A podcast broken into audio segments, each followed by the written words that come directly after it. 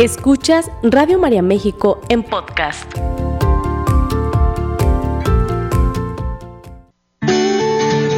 Bienvenidos a Envejecer, un programa de radio para el adulto mayor, un espacio para informar, comprender y apoyar al adulto mayor presentado por Juan Pablo Ledesma Hayer, médico, internista y geriatra, porque deseamos una vejez digna y saludable, porque hay mucho por hacer y porque todos podemos llegar a ser.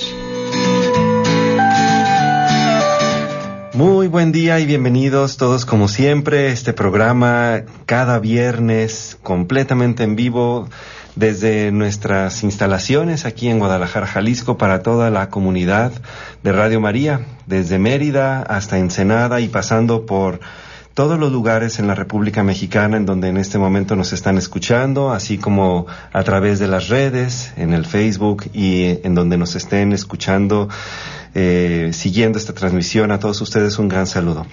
El día de hoy tenemos, como siempre, un tema relevante para la salud relevante eh, que tenga que ver con el envejecimiento, porque este programa a, eso se dedica, a, educarnos en cómo mejorar las condiciones o cómo prevenir las condiciones para tener una vejez más óptima y una de ellas es nuestra salud sexual. La salud sexual, de la que poco hemos hablado en este tema, pero que es muy, muy, eh, muy importante en este programa, para eh, tener el, pleno eh, disfrute de las relaciones con nuestra pareja y, y que es algo que en mucho tiempo fue un tema tabú, obviamente hablar, por ejemplo, de disfunción eréctil, de lo que vamos a hablar el día de hoy, fue un tema tabú. Afortunadamente, en estos tiempos necesitamos saber para no caer en mitos, en, en, leyendas, para no caer en, el error de dejar pasar las cosas y no actuar a tiempo. Tenemos como invitado a un gran, gran médico a quien yo en lo personal admiro mucho y agradezco su presencia aquí en cabina. Él es el doctor Arturo Rodríguez Rivera, quien ya nos había acompañado anteriormente en otras emisiones. El, doctor Arturo Rodríguez Rivera es urólogo, egresado del Hospital Civil de Guadalajara, es, eh, fue jefe del servicio de urología del Hospital General de Occidente por, por más de 30 años y presidente del Colegio Jalicense de Urólogos en los años 90, presidente de la Sociedad Mexicana de Urología en, en, los, en la primera década de los eh, 2000, del 2011 al 2012, eh, secretario del Consejo Nacional Mexicano de Urología del 19 al 21 y miembro honorario de la American Urological Association.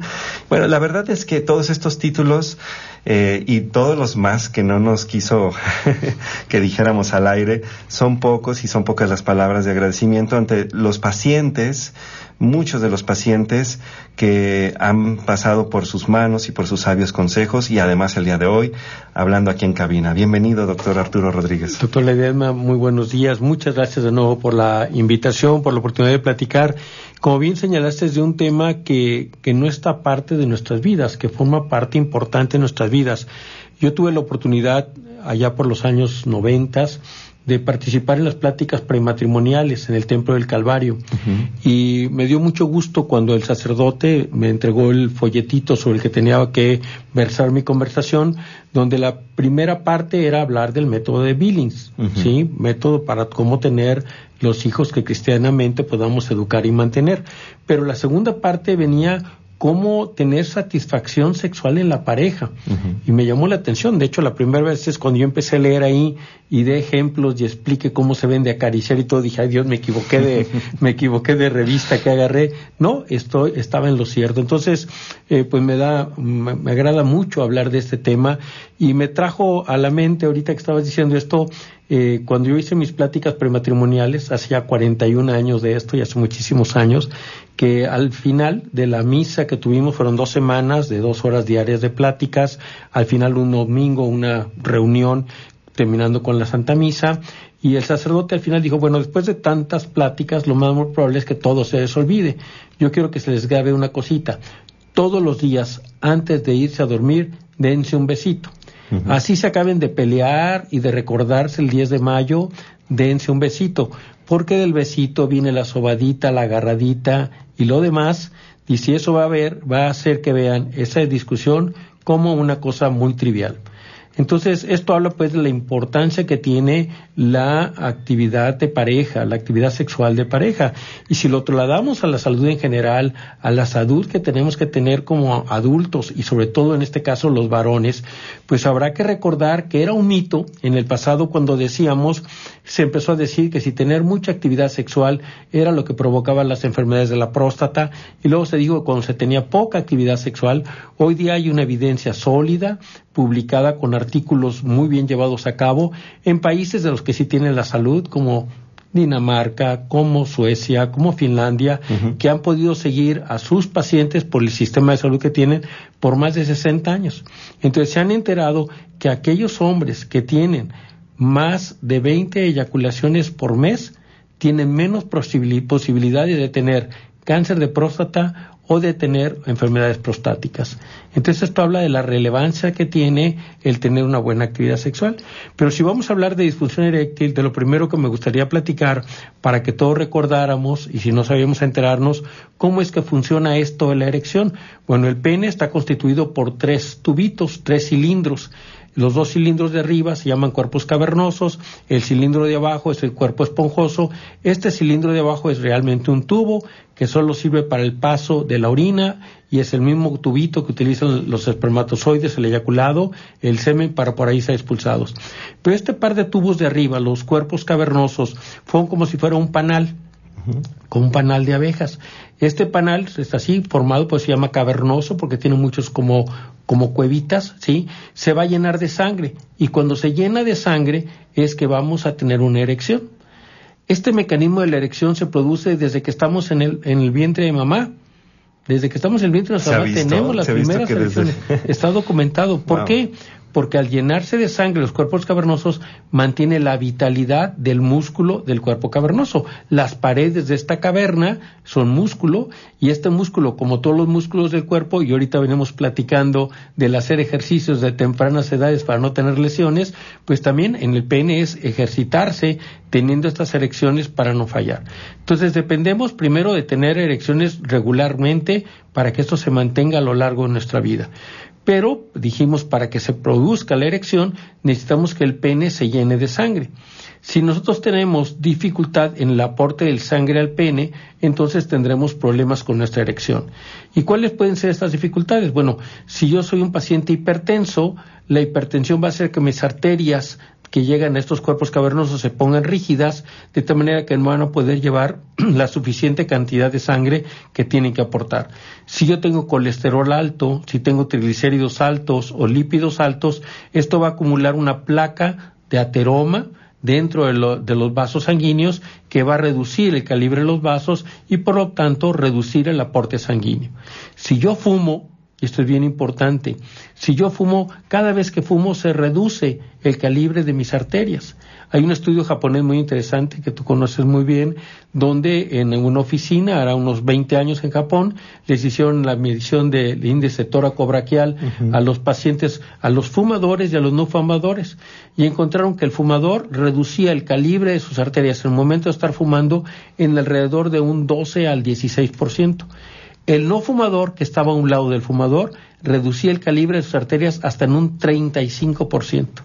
De tal manera que es más peligroso estar cerca de alguien que fuma, pero además es peligroso fumar y es una de las principales causas que vemos hoy día en la consulta de problemas de erección.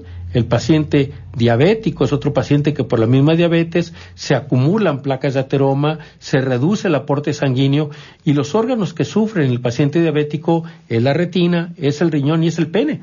Entonces, ¿qué tenemos que hacer en un paciente que acude a la consulta porque ya tiene eh, problemas con su erección? Pues primero indagar que no sea hipertenso, que no tenga diabetes, checar los niveles de colesterol y triglicéridos, pero también otro factor que contribuye a que no se produzca la erección es las enfermedades de la próstata.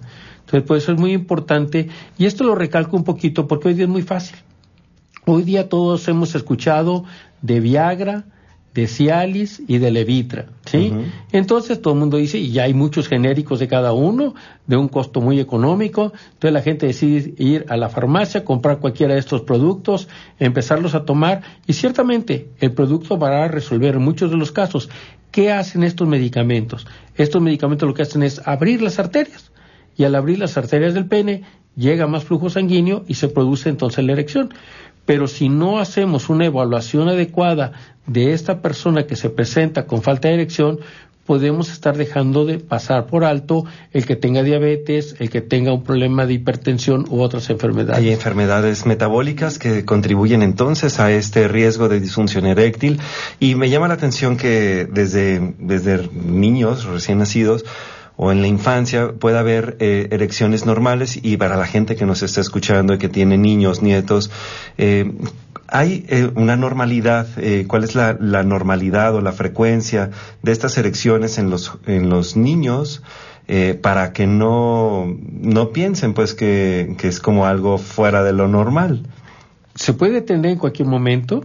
Se dice que el transcurso de la noche, en la hora del sueño más profundo, podemos tener entre una y cuatro erecciones. Entonces, si llegamos a ver a nuestro hijo pequeñito dormido y lo vemos que tiene una erección normal, ¿qué es lo más común que nos demos cuenta? Lo más común que nos damos cuenta todos es que en las primeras horas de la mañana, entre las 5 y las 7 de la mañana, cuando la vejiga está muy llena de orina, ¿sí? este deseo miccional ¿sí? va a contribuir a que se favorezca el llenado de sangre del pene. Entonces nos levantamos a orinar estas horas y normalmente el pene está en una erección que es una erección normal. Y esto es un, factor que nos puede ayudar a hacer un diagnóstico, ¿sí? ¿Por qué? Porque si una persona acude a la consulta y nos dice que ya no tiene erecciones cuando estás con su pareja, pero sí tiene erecciones en las mañanas cuando se levanta a ir a orinar, entonces aquí podemos empezar a hacer una clasificación del por qué está teniendo una falta de erección. Así, las faltas de erección hoy día las clasificamos en de origen metabólico, ¿sí? Y este origen metabólico lo ha señalado, puede ser hipertensión, diabetes, hipercolesterolemia, pero o enfermedades prostáticas, o puede ser una disfunción eréctil psicogénica es decir, si yo ahorita estoy insatisfecho con mi pareja, si yo me siento mal con mi pareja, esto va a provocar que yo no tenga una buena erección, porque no tengo un buen estímulo para poder llegar a tener esta erección. Hace falta el estímulo. Entonces, esta es una falta de erección de origen psicogénico.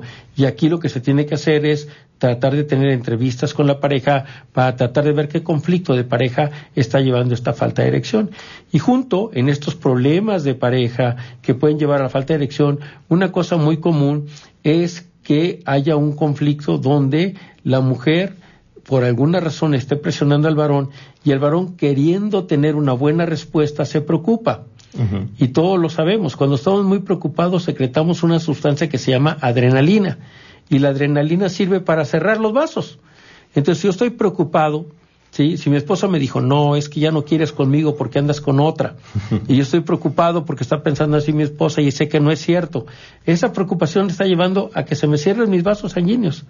Esa adrenalina está haciendo que no haya flujo en el pene y está llevando a que tenga la falta de erección, lo que hace que la mujer con mayor frecuencia diga que confirma sus sospechas. Entonces, esto es muy importante, es una causa psicogénica de falta de erección que se tiene que platicar, hay que platicarlo con la pareja. Esa, es, esa, eh, esa variante, digamos, de, origen mental o, de, con elementos psicogénicos, ¿es más común en, en, jóvenes o no tiene que ver con la edad? Eh, ¿Cómo es la característica respecto a las etapas de la vida? Fíjate que ya ahorita, médico, no tiene nada que ver con las etapas de la vida.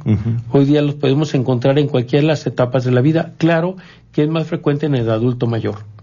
En el adulto mayor porque por parte de la misma edad, el envejecimiento, el endurecimiento natural de la edad de las arterias, las erecciones son de menos rigidez, son menos firmes.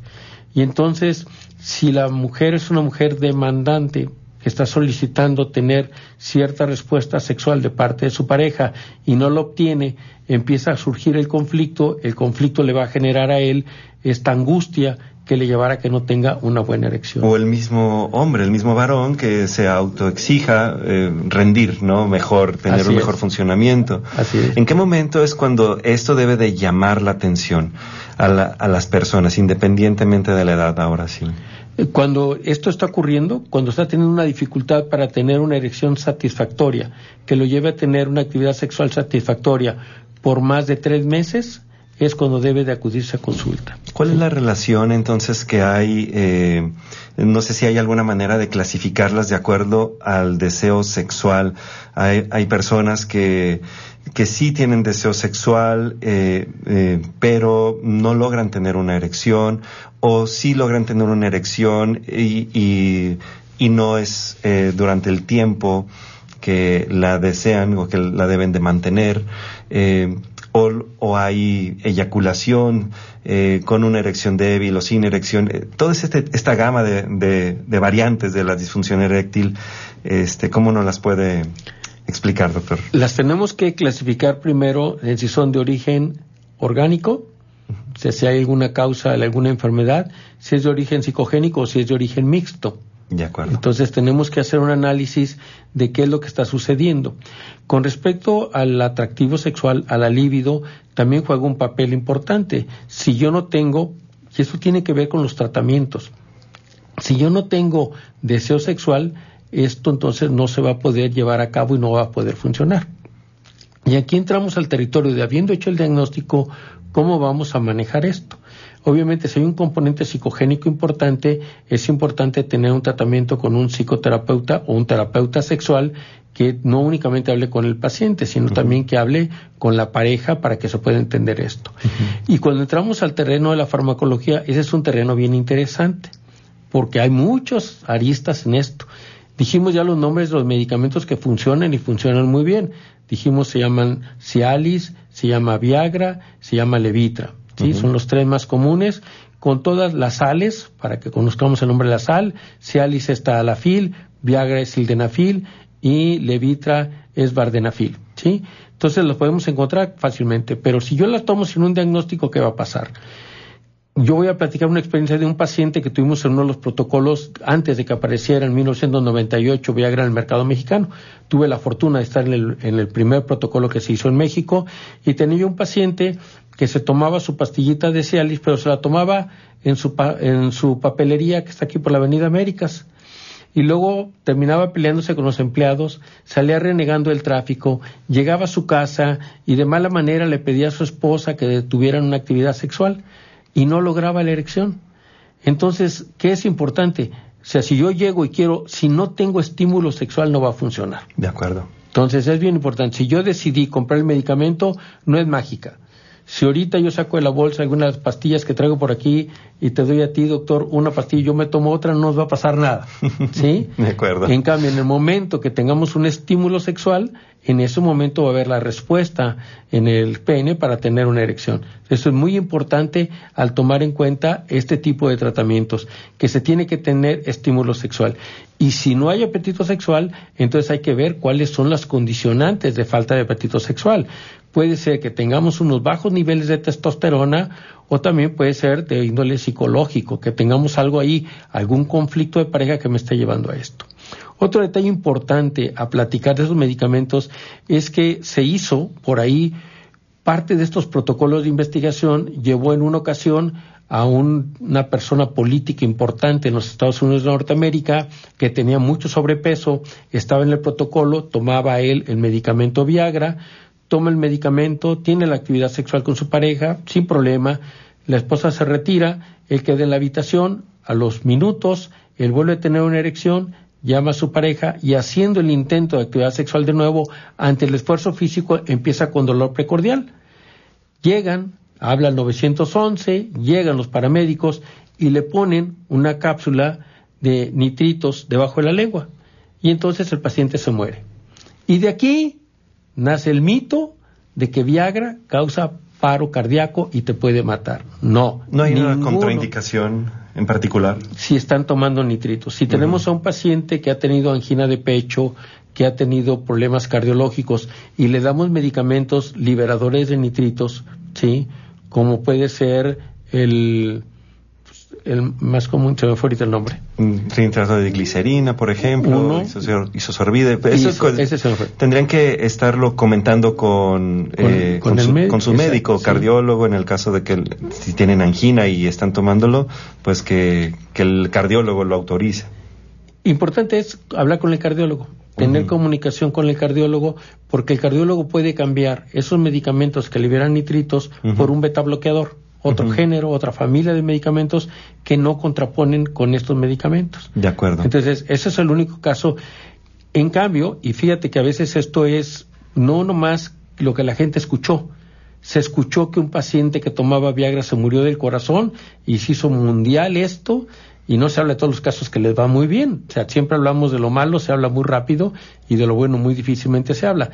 Y yo escuché, tuve hace unos meses a un paciente en la consulta que me dijo, doctor, es que esta pastilla que usted me dio, este Cialis que usted me dio, el cardiólogo me dijo que lo dejaba de tomar porque eso hacía daño al corazón. Definitivamente. No, yo le dije, permíteme, tomé la computadora bajé cinco metaanálisis. Metaanálisis es la revisión de muchísimos artículos a nivel mundial que hablan sobre un tópico en general. Le bajé cinco metaanálisis, más de 400 mil pacientes estudiados, donde se ha demostrado que estos medicamentos son cardioprotectores, hacen protección al corazón. ¿Por qué? Porque así se inventaron. El medicamento Viagra, sildenafil, se estaba estudiando en Inglaterra para ayudar a los pacientes que tenían dolor precordial. Y entonces les daban a los pacientes las pastillas. Cuando usted sienta que le va a dar el dolor, tómese la pastilla. Llegaba el paciente a la consulta después. ¿Cómo fue? Pues tantas veces sentí el dolor, me, pues tomé la pastilla. Ah, pues se tomó cinco, pastillas, regréseme las otras quince, porque yo le di veinte. No, es que yo me las tomé todas. Ay, ¿por qué se las tomó todas si no tuvo dolor? Se le quitó el dolorcito, ¿y para qué se las tomó las demás? O oh, es que noté que cuando me las tomaba tenía erecciones. Y así fue ¿Cómo como, descubrieron? Como por serendipia, palabra elegante, chiripazo en español, ¿sí? Fue como nos enteramos que el sildenafil funcionaba para mejorar la erección. es un medicamento que desde sus orígenes estaba buscando ser un cardioprotector y ha demostrado ser cardioprotector. Esto lo enfatizo, lo enfatizo mucho porque sigue habiendo gente que le da la receta, ¿sí? Y llega a la siguiente consulta, ¿cómo le fue con el medicamento? No lo tomé, porque mi comadre me dijo que me voy a morir del corazón. Peor, porque el cardiólogo me dijo, claro, a este cardiólogo yo le mandé las cinco referencias bibliográficas, le pedí al paciente que se lo entregara y que estaba inconforme, el cardiólogo me hablara para tener una conversación y me diera sus puntos de vista en qué basaba él. Entonces, comentario para todos, estos medicamentos no causan daño al corazón, cuidado nada más no combinarlos con medicamentos que liberen nitritos y lo otro, preferiblemente no tomarlo por autoprescripción. Es ideal tener una buena evaluación. Y sobre todo como estamos hablando de hombres mayores de 60 años que podemos tener cualquier otra comorbilidad o podemos tener diabetes o muy comúnmente por la propiedad podemos tener un problema de próstata, pues lo ideal es hacer una evaluación adecuada de cuál es el estado de salud para poder hacer el manejo de la enfermedad de base que puede estar llevando a esta falta de erección o este pues ver cuál es el entorno general de este problema de erección. Pero sí se tiene entonces un tratamiento, ya sea a base de estos fármacos o a base de la psicoterapia o la terapia sexual, es decir, que pues todo y todo influye, la parte metabólica, la salud prostática, la salud emocional. Eh, pero se tienen opciones terapéuticas, es decir, se puede tener una actividad sexual en donde mm, se mejore la disfunción eréctil. Hay algunos otros tratamientos más allá de los de, lo que está mencionando. Sí, cuando ya tenemos a un paciente que de menos ha tenido 10 intentos de actividad sexual tomando cualquiera de estos medicamentos ante un buen estímulo sexual y no ha respondido, pues entonces entramos a una segunda etapa de manejo que son los medicamentos inyectables, que desafortunadamente ahorita en nuestro país hemos tenido una falta de abasto de estos inyectables que es el alprostadil. De acuerdo. Vamos a hablar, vamos a continuar eh, tratando este tema que realmente es muy, muy interesante.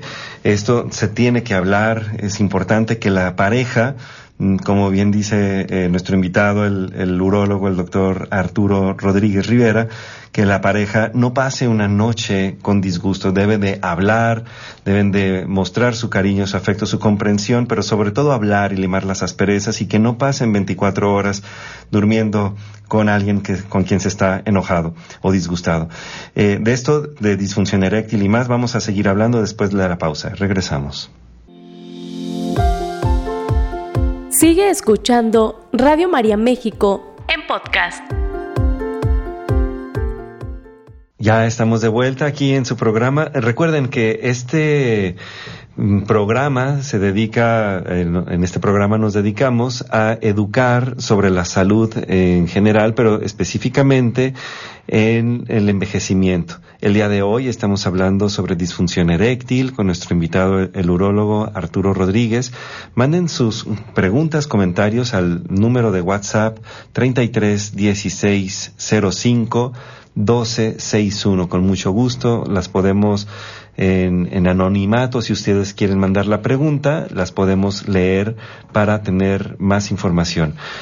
Eh, doctor Arturo, pues nos estaba comentando de otros tratamientos, decía, inyectables más allá de la pastillita azul y, las otras nuevas, eh, los medicamentos nuevos eh, que pueden existir. O sea, ¿qué otras opciones de terapéutica tiene un paciente con disfunción eréctil? Una alternativa cuando el paciente tiene mala o pobre respuesta al uso de medicamentos tomados, habíamos dicho eran las inyecciones dentro del pene de una sustancia que se llama alprostadil. Suena doloroso suena doloroso. Bien lo has dicho. Exactamente.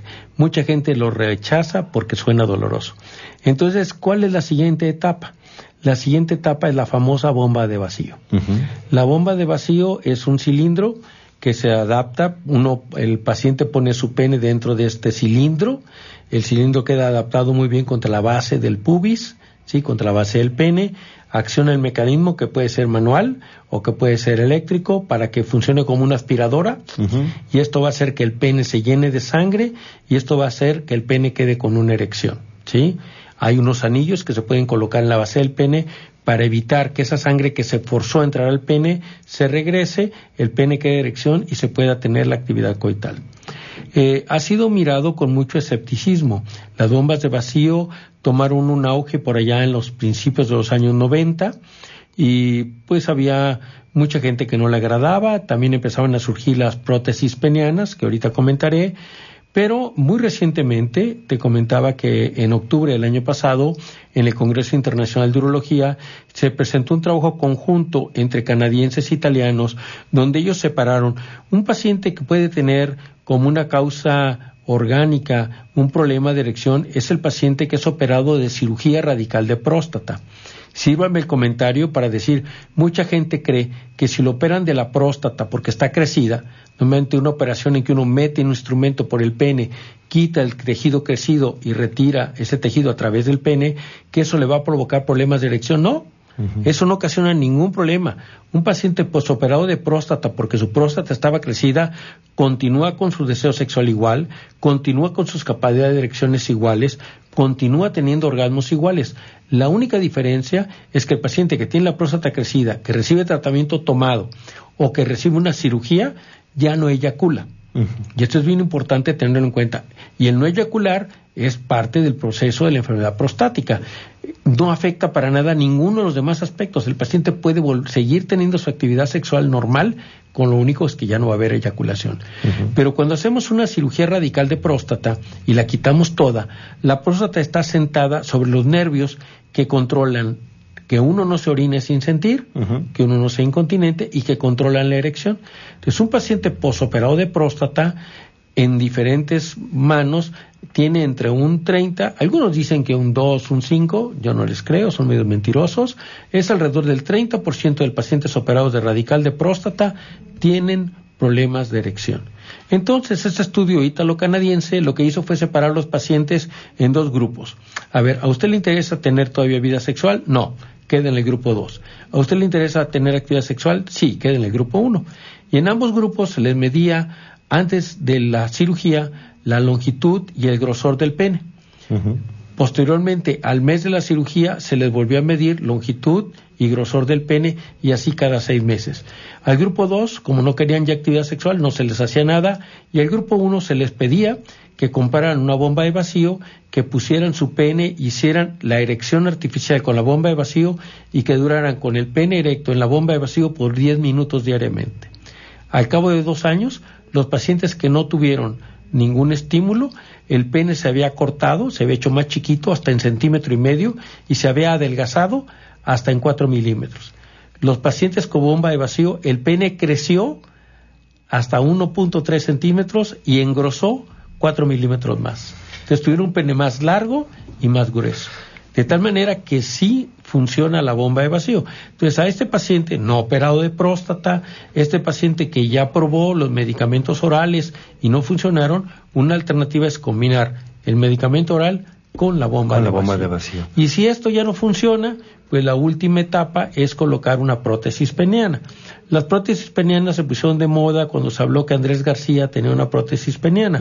¿En qué consiste la prótesis peniana? Dijimos que son dos cilindros, entonces se abre ese cilindro y por dentro se le pone un tubo de silicón si ponemos un tubo de silicón que esté vacío y que podamos con una bombita que está colocada al lado de los testículos llenarlo de solución, de líquido, entonces el pene se va a inflar tal cual y el pene se va a poner en erección. Esa es la famosa bombita. Pero yo puedo poner un tubo de silicón que adentro tengo una espiral de acero, ya no tengo yo que utilizar ninguna bombita y el pene va a estar siempre erecto, pero lo puedo poner hacia abajo o hacia arriba según lo requiera la ocasión. ¿Cuál es la diferencia? Bueno, la diferencia que yo opino mucho es el costo. Una bomba de vacío, perdón, una prótesis peniana de la que tiene esta espiral de acero, le llamamos maleable, anda costando alrededor de 96 mil, 46 mil pesos, perdón. Una inflable, de la de tipo Andrés García, anda costando 280 mil pesos. La que es maleable tiene garantía de por vida, la otra tiene garantía de ocho años, porque depende del sistema que lleve que meta y que saque líquido a los cilindros. De todas manera, hay muchas alternativas para aquel varón que desea seguir teniendo su actividad sexual, hay muchas alternativas. Cuando llegamos a estas últimas dos, a la bomba de vacío o cuando llegamos a una prótesis peniana, es muy importante que podamos tener una entrevista con la pareja, porque tenemos la experiencia triste, yo tengo recuerdo mucho un paciente en Soquipan, que acudía a consulta con su esposa posoperado de cáncer de próstata, una radical, que deseaba una prótesis, estaban de acuerdo, lo operé ahí en el hospital, le puse la prótesis, en aquel entonces le costó cinco mil pesos, como ha aumentado la carestía de la vida, ¿sí? Y resulta cuando regresó a consulta, ¿cómo va? Su pene muy bien, se veía muy bien, ¿cómo va su vida sexual? No, mi esposa se enojó porque me operé y me dejó. Entonces, es importante desde antes aclararlo esto muy bien para que pues no se haga gasto en forma inútil. ¿no? claro, porque además en este tema de la sexualidad, pues no todo radica en el pene, o sea, es muy, muy importante que funcione y que se pueda arreglar si es que hay algo que se puede. Ya vimos en este programa que sí hay mucho que se puede hacer. Básicamente todas las personas podrían curarse, mm, por lo que entiendo, de, la disfunción eréctil con una u otra metodología, pero eh, la, el, amor, la sexualidad y todo, pues no es nada más un, una erección. Una erección, exactamente, sino que es eh, todo un conjunto en donde obviamente la comunicación, la base del amor en la pareja, la fidelidad y todo esto, pues es, es como lo que le da el sentido a la relación amorosa. Sí, normalmente me gusta cuando platica esto el paciente, siempre le pregunto, a ver, ¿qué opina tu esposa? ¿Sí? ¿Qué opina tu esposa? Cuando hay una buena relación de pareja, pero la esposa no está muy de acuerdo, cuando la esposa dice, no, no, no tomes nada y nada, y a veces él lo toma a escondidas y esto hace que funcionen bien como pareja, pues le digo, pues sigue lo tomando a escondidas. Pero si vamos a hacer otro procedimiento como una bomba de vacío o colocar una prótesis, sí necesitamos que la pareja esté completamente de acuerdo en lo que se va a hacer, explicar muy bien qué es lo que se va a hacer para que no surjan problemas en el tiempo. Además que, claro, que la mujer también puede tener algunos problemas y por lo tanto la entrevista con ella es importante. Así es. Sí, hay muchos eh, mensajes de gente que está eh, pidiendo, bueno, más bien está pidiendo su dato. Mm, yo creo que es un tema que a todos nos llama la atención, pero que pues eh, al aire es difícil hablar, hablar de esto. Eh, pero las dudas que surjan, no, no, no duden en, contactar a nuestro invitado, el doctor Arturo Rodríguez. Doctor, en el sentido de, el, de los estilos de vida, que ya nos mencionó diabetes, hipertensión, dislipidemia, eh, tabaquismo, eh, salud prostática, eh, en estos estilos de vida, habrá temas de alimentación que son importantes, pero eh, hizo usted un comentario en donde decía que eh, las, tener eyaculaciones, 20 eyaculaciones al mes es algo que mantenía bien la salud prostática. Sí, yo, esto, esta publicación, yo es una publicación europea que está en la revista europea de urología, eh, es interesante, pero una cosa que afecta a la próstata muy importantemente es el tener excitación sexual no consumada. Entonces yo pongo como recomendación, antes que nada, pedirle al varón que evite la excitación sexual si no va a eyacular. Porque tener excitaciones sexuales no consumadas hacen que se inflame el tejido prostático y esto lo que puede llevarlo después a tener problemas también con la erección. Entonces, si hay excitación sexual, hay que eyacular. ¿sí? Entonces, procurar esta excitación solo cuando se habló con la pareja. ¿sí? Cuando hace ya muchos años que leíamos todas estas cosas, en alguna de esas primeras conferencias y hablábamos más de psiquiatría y todos los componentes que tienen que ver con la erección. Eh, me acuerdo que un componente que mencionaba mucho una psiquiatra australiana era la vitamina T, ¿sí? Y yo estaba en la conferencia, estábamos en Miami. ¿Y no era la del mexicana, la vitamina T no, de justo me, me pregunta eh, un doctor, uno de mis maestros, el doctor Medina, doctor Rodríguez, usted que todo se lo sabe y si no lo inventa. Y yo le contesté tocas, tortas, tacos y para tamales y me dijo no sea bobo, no sea tonto. Entonces le dije, no sé, doctor. Y esperamos en la conferencia. Y bueno, la vitamina T aplica muy bien también en español y en inglés.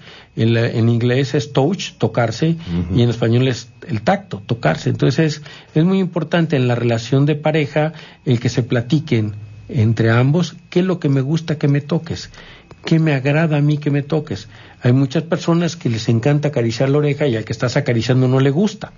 Y así en diferentes partes de nuestro cuerpo hay lugares de caricias que no nos gustan. A mí no me gusta que me estés haciendo aquí así en las costillas porque me dan cosquillas.